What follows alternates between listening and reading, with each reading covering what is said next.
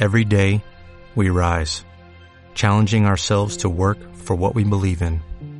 At U.S. Border Patrol, protecting our borders is more than a job, it's a calling. Agents answer the call, working together to keep our country and communities safe. If you are ready for a new mission, join U.S. Border Patrol and go beyond. Learn more at cbp.gov/careers.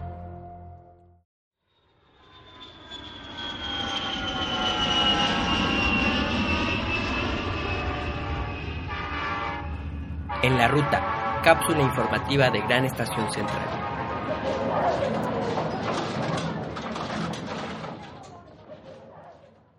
Hola, ¿qué tal? Soy Marco Flores de Gran Estación Central, aquí en la ruta que ya desde hace algunos eh, meses no transitaba nadie de, de CEDART y de, y de esta, de esta plataforma en donde pues muchos hemos transitado por ahí, que en este 2016 pues cumple 40 años de existir.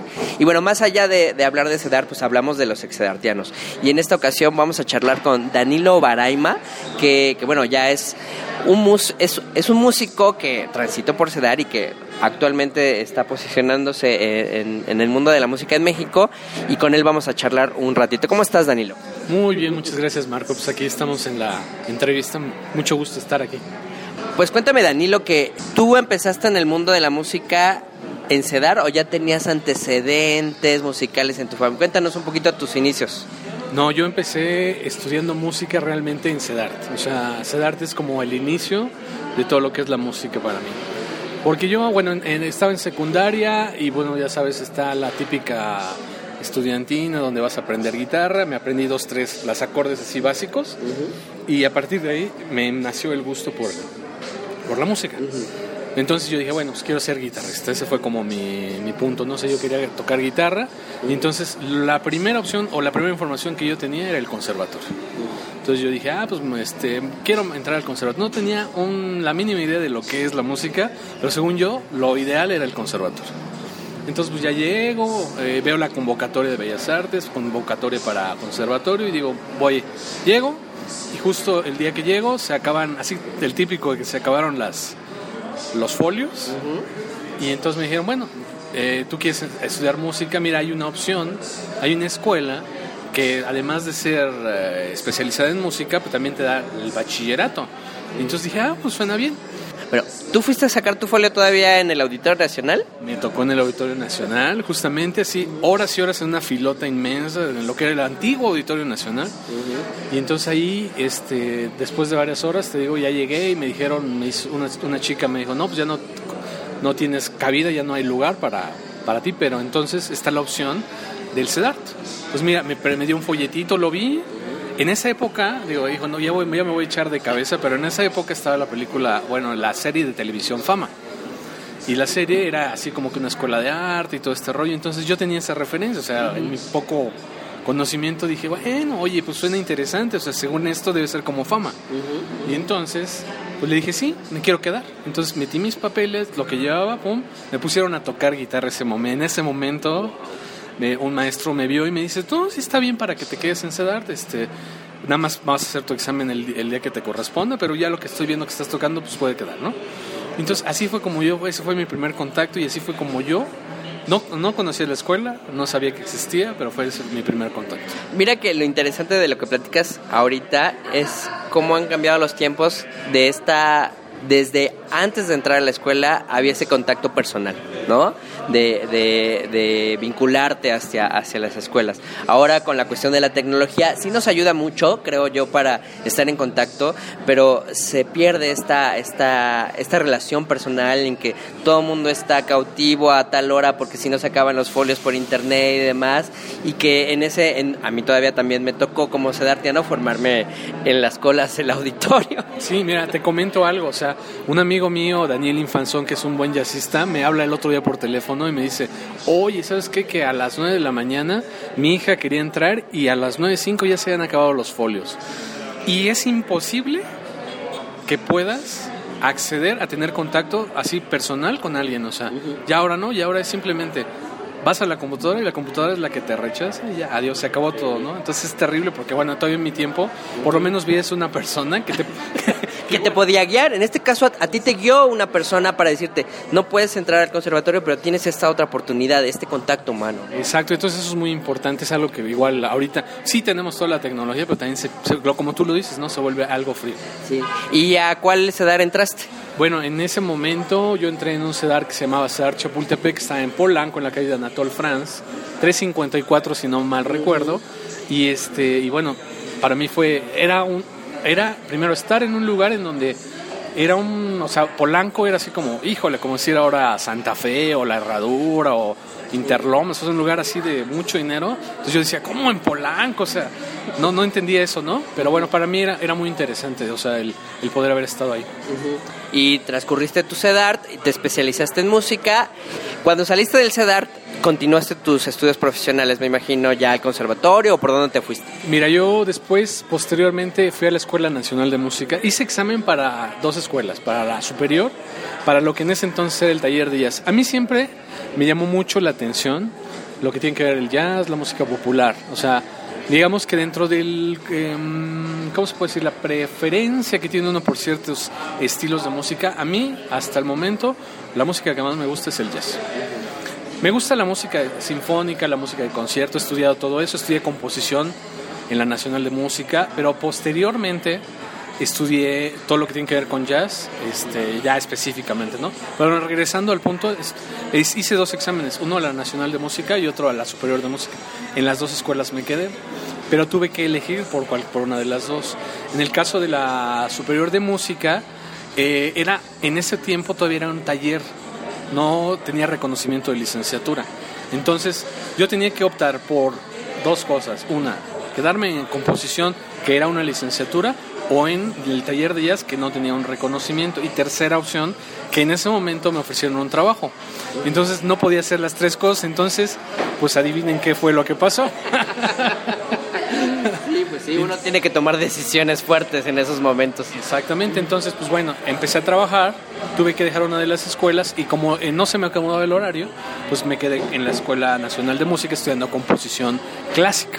Fíjate, y sí, y recuerdo eh, que todavía algunos ayeres el estudiar jazz en la cuestión académica no era como bien recibido, ¿no? En, los ámbitos académicos, pero de unos años a la fecha, en verdad ya se reconoce como este otro gran género donde se puede potencializar a los músicos, ¿no? Claro, sí, todavía hay escuelas en México y en el extranjero y sobre todo, por ejemplo, en el extranjero, hablemos, por ejemplo, de Juilliard. Hasta hace unos años, Juilliard no tenía facultad de, de jazz. O sea, estamos hablando, yo creo que por ahí del 90, si no me equivoco, fue que Juilliard empezó a hacer, eh, tener como este acercamiento a la, al, al, jazz, pero en realidad no, no existen como facultades como específicas como para, para el jazz. Pero bueno, ya se ha abierto muchísimo. En México ya como hay una cultura más acerca del pop y hacia la música popular. Claro. Y cuando terminaste tus estudios y esta formación académica, ¿te fuiste y te encaminaste por el mundo del jazz? Sí, inicialmente empecé a tocar en diferentes grupos, cosas muy jazzeras, muy de fusión, muy así como de, de que le metes rock, metes jazz, metes funk, metes pop, metes soul, metes brasileño. Y para mí fue como difícil porque la gente pues no es lo que esperaba en ese momento, ¿no? O sea, la gente está acostumbrada a lo que estaba pasando en el rock en ese tiempo, que era rock o pop, uh -huh. o hacía una corriente así como una etiqueta, ¿no? Uh -huh. Pero nosotros traíamos como el interés de hacer como un una música que tuviera como diferente, o sea, como un, una mezcla de diferentes cosas. Sí, eh, eh, me imagino que empezaba esta cuestión de la música fusión, donde los límites se van perdiendo y se van encontrando por esta globalización también en la música estas otras posibilidades. Sí, así es. Y este, entonces empezamos a, mostrar nuestro proyecto, a gente le gustaba, otra gente pues no le gustaba tanto, porque así como que, bueno, sí esperan como que sean cosas como muy, digamos, comerciales, ¿no? Si te das por ese punto. Y bueno, eh, por el otro lado, mis amigos que estaban dentro del corriente clásica, pues decían, pues, ¿qué estás haciendo? O sea, lo, lo importante es el clásico, no el pop, y ese como que empiezas como a estas cosas. Entonces yo lo que decidí es decir, bueno, a partir de este momento lo que yo voy a hacer es como muy autodidacta, voy a empezar a buscar mi propio lenguaje, mi propio camino, mi propia forma de, de no sé cómo decirlo, o sea, como de identificación hacia lo, la música que a mí me gusta y si necesito ser como muy auténtico, muy, muy lo que yo quiero hacer. Si lo que yo estoy haciendo no me gusta, pues posiblemente a lo mejor a las personas no les guste. Entonces, esa fue la decisión que yo tomé. O sea, decir, tengo que ser realmente auténtico en lo que quiero. Y si, bueno, si pega está bien, si no pega, pues está bien. Claro. Y mira, para cerrar este primer bloque sobre, sobre tus inicios en, la música eh, y después nos cuentes cómo te fuiste encaminando en ese, en ese estilo particular que tú manejas. Esta, eh, esto que estás haciendo actualmente de música jazz y de fusión y lo que estuviste haciendo tras salir de tu profesionalismo en la academia, ¿qué sientes que hay algo de ahí de sedar, del espíritu sedartiano de tus años? O, cómo te veías en comparación a otros músicos que no habían transitado por sedar? Pues mira, yo creo que eh, la influencia de Sedart es súper importante porque en realidad en ese punto, en ese momento, sí recuerdo el momento en el cual yo estaba en la escuela, ahí en el Sedart, cuando yo estaba chavito, y en ese punto yo me visualicé como un músico de música popular. Y eso es lo que yo quería hacer. Y entonces sí fue así como muy importante porque toda la experiencia que yo pude tener en el ámbito de sedar sí influyó terriblemente, así hermosamente, en lo que es mi vida como músico. Porque de ahí fue donde yo dije, eh, esto es lo que yo quiero hacer. Eh, ¿Y por qué de música popular? ¿En este sentido de salir del cliché de la música popular? Sí, mira, o sea, yo veía que todos los maestros, bueno, no todos, pero bueno, o sea, por ejemplo, sí me tocó mucho más en, en lo profesional, que la mayoría de maestros todavía tenían el punto de vista de que la música popular era chafa. O sea, que no necesitaba técnica, que no necesitaba preparación y todo eso. Y entonces ahí fue donde yo decía, bueno, pues yo estoy viendo que el músico popular requiere gran preparación. O sea, tú puedes ver a un violinista de música, por ejemplo, de sones, y tiene una técnica increíble, aunque no haya estudiado en una escuela, pero necesita una gran preparación. Entonces yo tenía esa realidad, yo veía eso y veía músicos de música popular, de jazz, que son híjole, increíbles músicos. Y entonces yo, yo, te decía, bueno, la música popular no es mala, la música popular al contrario. Entonces esa fue mi decisión, o sea, el decir, voy, pero voy a hacer un proyecto, una música que tenga y que demuestre realmente eso, esa identidad que tenemos como mexicanos, o, pero al mismo tiempo la identidad que hay en todo el mundo. Claro, y el sonido contemporáneo que esté que se esté escuchando y que, que sin darse cuenta la música popular que se posiciona en el mercado resulta ser que cuando ves los créditos está fulanito productor, está fulanito músico y que es cuando te sorprendes que no es nada fácil, ¿no? En ese sentido. Pues mira, eh, después de esta, de esta introducción de, de quién es Danilo Baraima, vamos a hacer un corte musical con una de tus melodías y regresando nos vas a contar qué es lo que estás haciendo recientemente y hacia dónde nos vamos a estar viendo en el mes de baño. Gran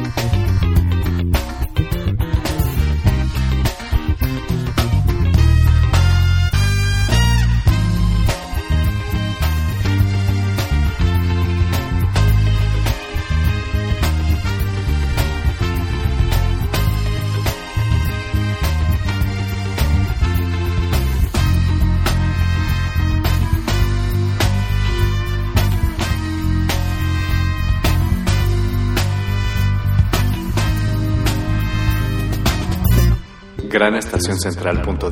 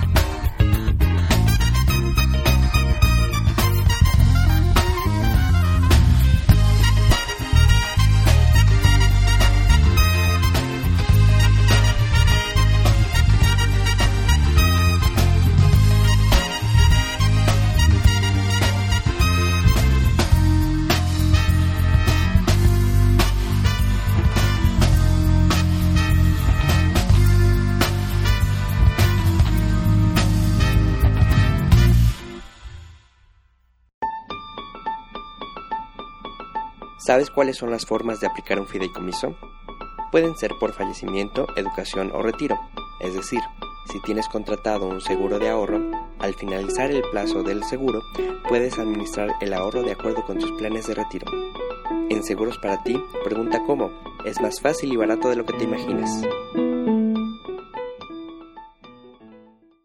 Y regresamos aquí en la ruta de Gran Estación Central platicando con Danilo Baraima, que, próximamente va a presentar su nueva, su nueva discografía, bueno, su nuevo disco, pero antes de que nos cuentes de qué va tu, tu, nuevo disco, cuéntanos estos últimos años en qué has estado, en qué agrupaciones y por dónde se ha ido como tu línea musical. Ok, bueno, anterior al proyecto que tengo, que es como muy, muy particular, es digamos que este, es como un proyecto solista. Em, anteriormente estuve en una banda eh, las finísimas personas. Duramos un buen de tiempo ahí en el, en el aire, estamos eh, funcionando. Digo, yo me separé de las finísimas personas, ellos siguen teniendo su proyecto. ¿Qué, sonido tenía las finísimas personas? Las finísimas se, enfocaba, ellos siguen trabajando esta parte que se llama Brosa Nostra Funk. es eh, muy chistoso. Este, ellos siguen trabajando en ese, en ese proyecto que tiene como una influencia de funk, ¿no? Pero bueno, yo ya empecé a tomar un camino diferente. En, el, primer disco que, se llama Creando Sueños, eh, ahí, se, ahí hay una influencia más de música brasileña, de música de, de cantautor, música acústica, de repente hay este funk, pero también hay soul, pero también hay como cosas muy diversas, ¿no? Entonces sí es como una como meter a la licuadora diferentes estilos musicales. Si pudiéramos decir es una especie de fusión, pero pop. Eso es Creando Sueños. ¿Y ese, esta producción discográfica en qué año salió? Este disco salió en el 2014 y ahorita próximamente en el, el 22 de mayo tenemos el lanzamiento del nuevo disco que se vayan. Bueno, tengo. lo vamos a dejar así abierto porque sí es importante que la gente pues nos siga y de repente eh, chequen ahí el nuevo proyecto, ¿no? Pero mira, nada más te doy así como un dato: el 22 de mayo en iTunes y en todas las cadenas principales de, de música en línea, en venta y para que lo puedan escuchar en Spotify libre. Eh, pueden oír la música, es gratuita. La idea es de que lo vayan pues, este, posteando a sus amigos, a toda la gente que lo quieran escuchar. Les va a gustar mucho. Es mucho funk, mucho rock, mucho este, soul, tiene muchas cosas. Cuéntanos, ahorita que nos estás platicando de estas plataformas y de, y de la producción de tu disco eh, Creando Sueños, ¿Cómo ha sido esta producción musical actualmente en el mundo independiente? Porque igual siempre nos imaginamos estas grandes productoras, Sony, Warner, pero la gente que está haciendo cosas con la gente, ¿no? Que se presenta en espacios y que sigue produciendo, eh, ¿qué, tan, ¿qué tan complejo o qué tan fácil puede ser? Porque también luego es, más fácil de lo que parece en el sentido de cuando se hacen estas relaciones entre los que andamos en las mismas, con las mismas ideas. Sí, ha cambiado mucho el negocio de la música, o sea, de que uno inició, por ejemplo, eh, todavía traes la tradición, o sea, por ejemplo, 80 sino en los 80s, 90s, 2000 todavía existió la tradición de las grandes disqueras, las multinacionales que manejaban todo el, el proyecto de la música, pero en la actualidad digo que creo que para el artista es mucho más fácil manejar su carrera en el negocio de la música por medio de todo lo que es la plataforma del internet. Entonces, por ejemplo, el disco, el siguiente disco eh, está producido totalmente por mí. Todo lo que fue los costos, la grabación, del ingeniero, los músicos, todo lo hice totalmente yo, en forma independiente, eh, juntándome con algunas personas, buscando ahí como ciertos, este, como intercambios, hacer como redes entre las personas. Es mucho más fácil, pero también es más complicado porque finalmente tú tienes que buscar el medio para poder entrar y para poder manejar toda esta parte de las redes. Es complicado porque es, muchísimo. O sea, tu disco, por ejemplo, yo de repente no tienes la idea de lo que pasa, ¿no? Cuando llegan las estadísticas, por ejemplo, de iTunes, te das cuenta de que el disco se está escuchando en Chile, se está escuchando de repente en Brasil, en España, en Ucrania, en lugares en donde tú de repente dices, o sea, ves Danilo Baraime y con cirílico, ¿no? O sea, con, o en chino y dices, diablos, o sea, y una persona, dos, a lo mejor lo escucharon ahí, o no sé, y, eso, eso es impresionante porque ahí lo que te, te, pone como en el nivel de comunicación, en que en el momento en el que tú subes la canción, la puede escuchar cualquier persona alrededor del mundo Y es algo muy auténtico y muy directo, ¿no? O sea, la gente, si le gusta el proyecto, lo va a seguir.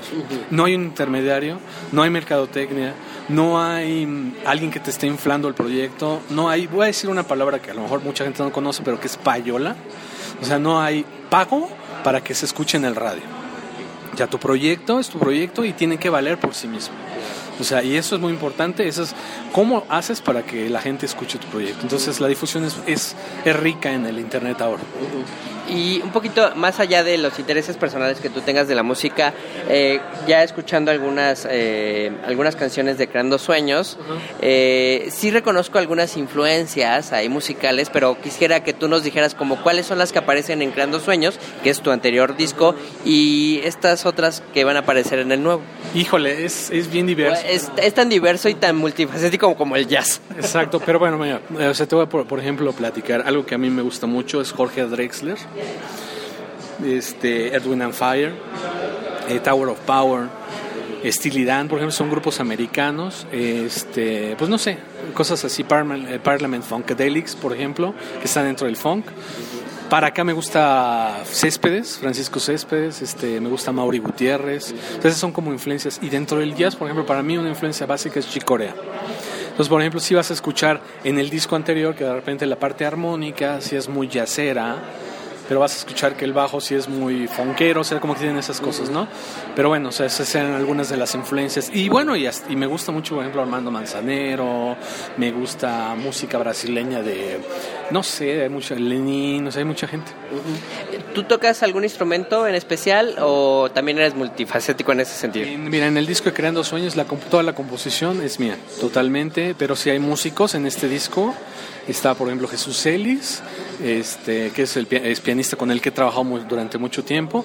Y bueno, a otras, otras personas que han colaborado con el, con el proyecto. Hay algunos músicos cubanos, está, por ejemplo, Alex Guardiola en las trompetas, Dinsa en las trompetas, músicos muy buenos que están ahí colaborando. Y, este, y bueno, pues es eso un poco.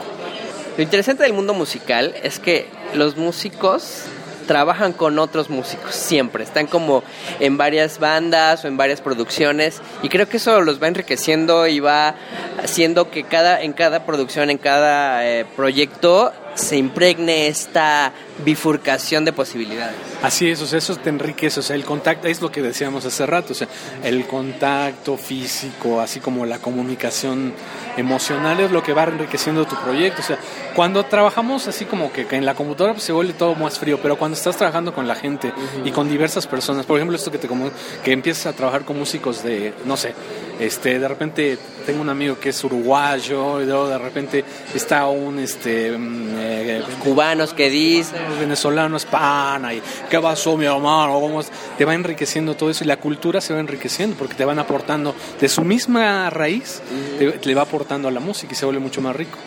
eh, los el de Creando Sueños y el nuevo que va a salir eh, se produce en un mismo estudio musical o has eh, también transitado en varios. No, he transitado. eh, el, el- el disco anterior se hizo en varios, en varios lugares. El disco nuevo es una producción totalmente hecha por mí. En mi, se llama Home Studio, estudio, vamos a decirlo tal cual, estudio casor- casero, y se produjo ahí. O sea, todos los instrumentos del nuevo disco están tocados por mí. Yo toco el bajo, toco la guitarra, toco- hago toda la parte de las baterías, canto, lo produzco, todos los arreglos. O sea, este es como del hombre orquesta, o sea. Ya nada más te falta que tú bailes dentro de tu presentación. Y lo peor del caso, y justamente eso es, lo peor del caso es que yo tengo que producirlo, tengo que hacerle publicidad, tengo que meterme a los medios y todo, todo o sea, yo decidí el- el- en este disco aventarme el rollo, o sea, la verdad bien pinche loco, este, decir, voy a hacerlo, ¿no? Y bueno, espero y sé que a la gente le va a gustar. Sí, y que mira que pareciera que es una locura, pero al final de cuentas es el resultado de una experiencia, de una experiencia tanto profesional, tanto académica, tanto de de estar tantos años en la música que tampoco es de a gratis o tampoco es tan complicado para ti en este sentido producir todo un disco, ¿no? Es eh, eh, no es como obra de no es como un acto de magia, ya es el resultado de todo este camino. Sí, hay algo que te decía, ¿no? O sea, mira, yo finalmente, a lo mejor va a parecer así como medio pedante, pero finalmente yo me considero un músico autodidacta. ¿Y por qué te digo autodidacta? Porque todo lo que he hecho en el camino de la música, lo que tú dices, es lo que realmente me ha formado. O sea, sí nos, o sea, decir 10, 20, no sé, los años que han pasado que he pasado en la música me han formado y eso es lo que me da como la habilidad para poder hacer lo que estoy haciendo, ¿no? Entonces creo que eso es como que ahora que estamos muy de moda lo de las competencias, de alguna forma me siento competente en lo que hago. Claro, claro. Eh, en esta cuestión de la docencia que compartimos, esta, este concepto de las competencias sí, es buscar tus, tus posibilidades y tus limitantes y de ahí explotar hacia lo que quieres hacer. Y bueno, para ir concluyendo nuestra conversación, ¿en dónde podemos escuchar música tuya? Eh, ¿En qué o, por dónde? Si te metes a internet, eh, a un buscador al que tú quieras, el de tu preferencia, pones Danilo Baraima y vas a encontrar todo, ¿no? Pero puedes buscar Danilo Baraima SoundCloud, Danilo Baraima iTunes, o sea, estamos en Apple Music, Spotify, todas las, todo, todo, todo, ahí vas a encontrar siempre. Nada más con que cliques Danilo Baraima vas a encontrar un link que te va a llevar a nosotros para que escuches música. Lo más importante es gratuito, o sea, no se trata de de te vendo mi disco, no, o sea, básicamente me gusta más primero que lo escuches, te guste, compártelo, o sea, cuéntaselo a un amigo, compárteselo a un amigo, y eso es lo importante, o sea, que convivamos, que hagamos nuevamente música por el gusto de la emoción y compartir esa emoción con otra persona. Y si quisiera uno tener el disco físico, porque vemos todavía muchos que, que nos interesa tener el objeto eh, y no estar solamente en el mundo virtual, ¿podemos hacer contacto contigo o hay algún una distribución física? Mira, vamos, eh, vamos a hacer una cosa. Yo te puedo eh, dar aquí, dejarte unos ejemplares y si cualquier persona que se quiera poner en contacto, ya sea contigo o conmigo, yo les puedo hacer llegar un disco físico. Lo pueden conseguir también este, en línea, pero igual este, me contactan por Facebook y tenemos eso. Y para el nuevo disco tenemos la forma digital y va a haber dos, eh, forma físico así de CD y vamos a hacer una colección muy limitada de disco a la antigüita de como de los 80s, de con acetato que se va a abrir y trae todos los, o sea, todo lo que se ha perdido un poco, que es todos los artes. Por cierto que tengo un amigo que me hizo, me diseñó todo lo que es la portada, que es un, excelente dibujante. Me hizo una portada que está maravillosa y, y muy, muy nacionalista, les va a gustar mucho. Y bueno, para terminar, cuéntanos tus redes sociales en donde te podemos seguir para escucharte y para verte en vivo, porque también la experiencia de la música en vivo es inigualable. Sí, eh, próximamente mayo te estamos tocando, en, vamos a estar en, las, algunas escuelas de, del Politécnico.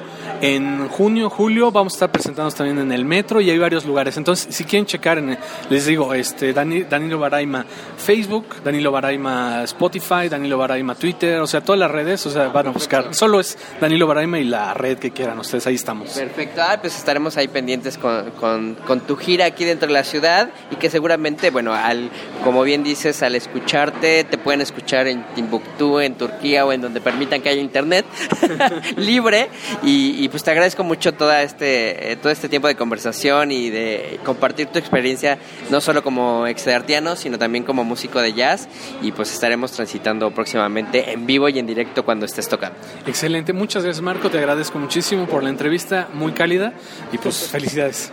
No, pues gracias y yo no me despido sin antes recordarles que lo único constante es el cambio. Mi nombre es Marco Antonio Flores, hasta luego.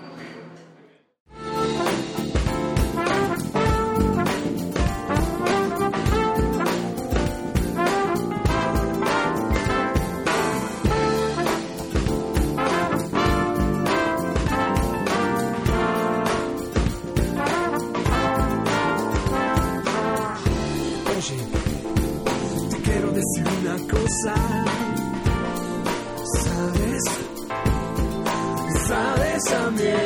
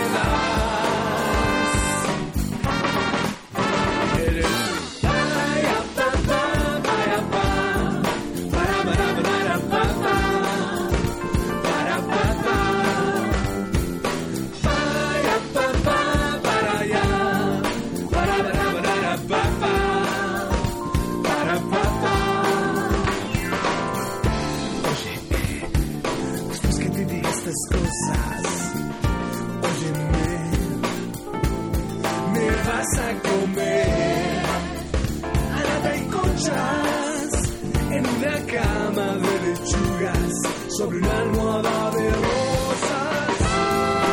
No es tan fácil enamorar, enamorarme.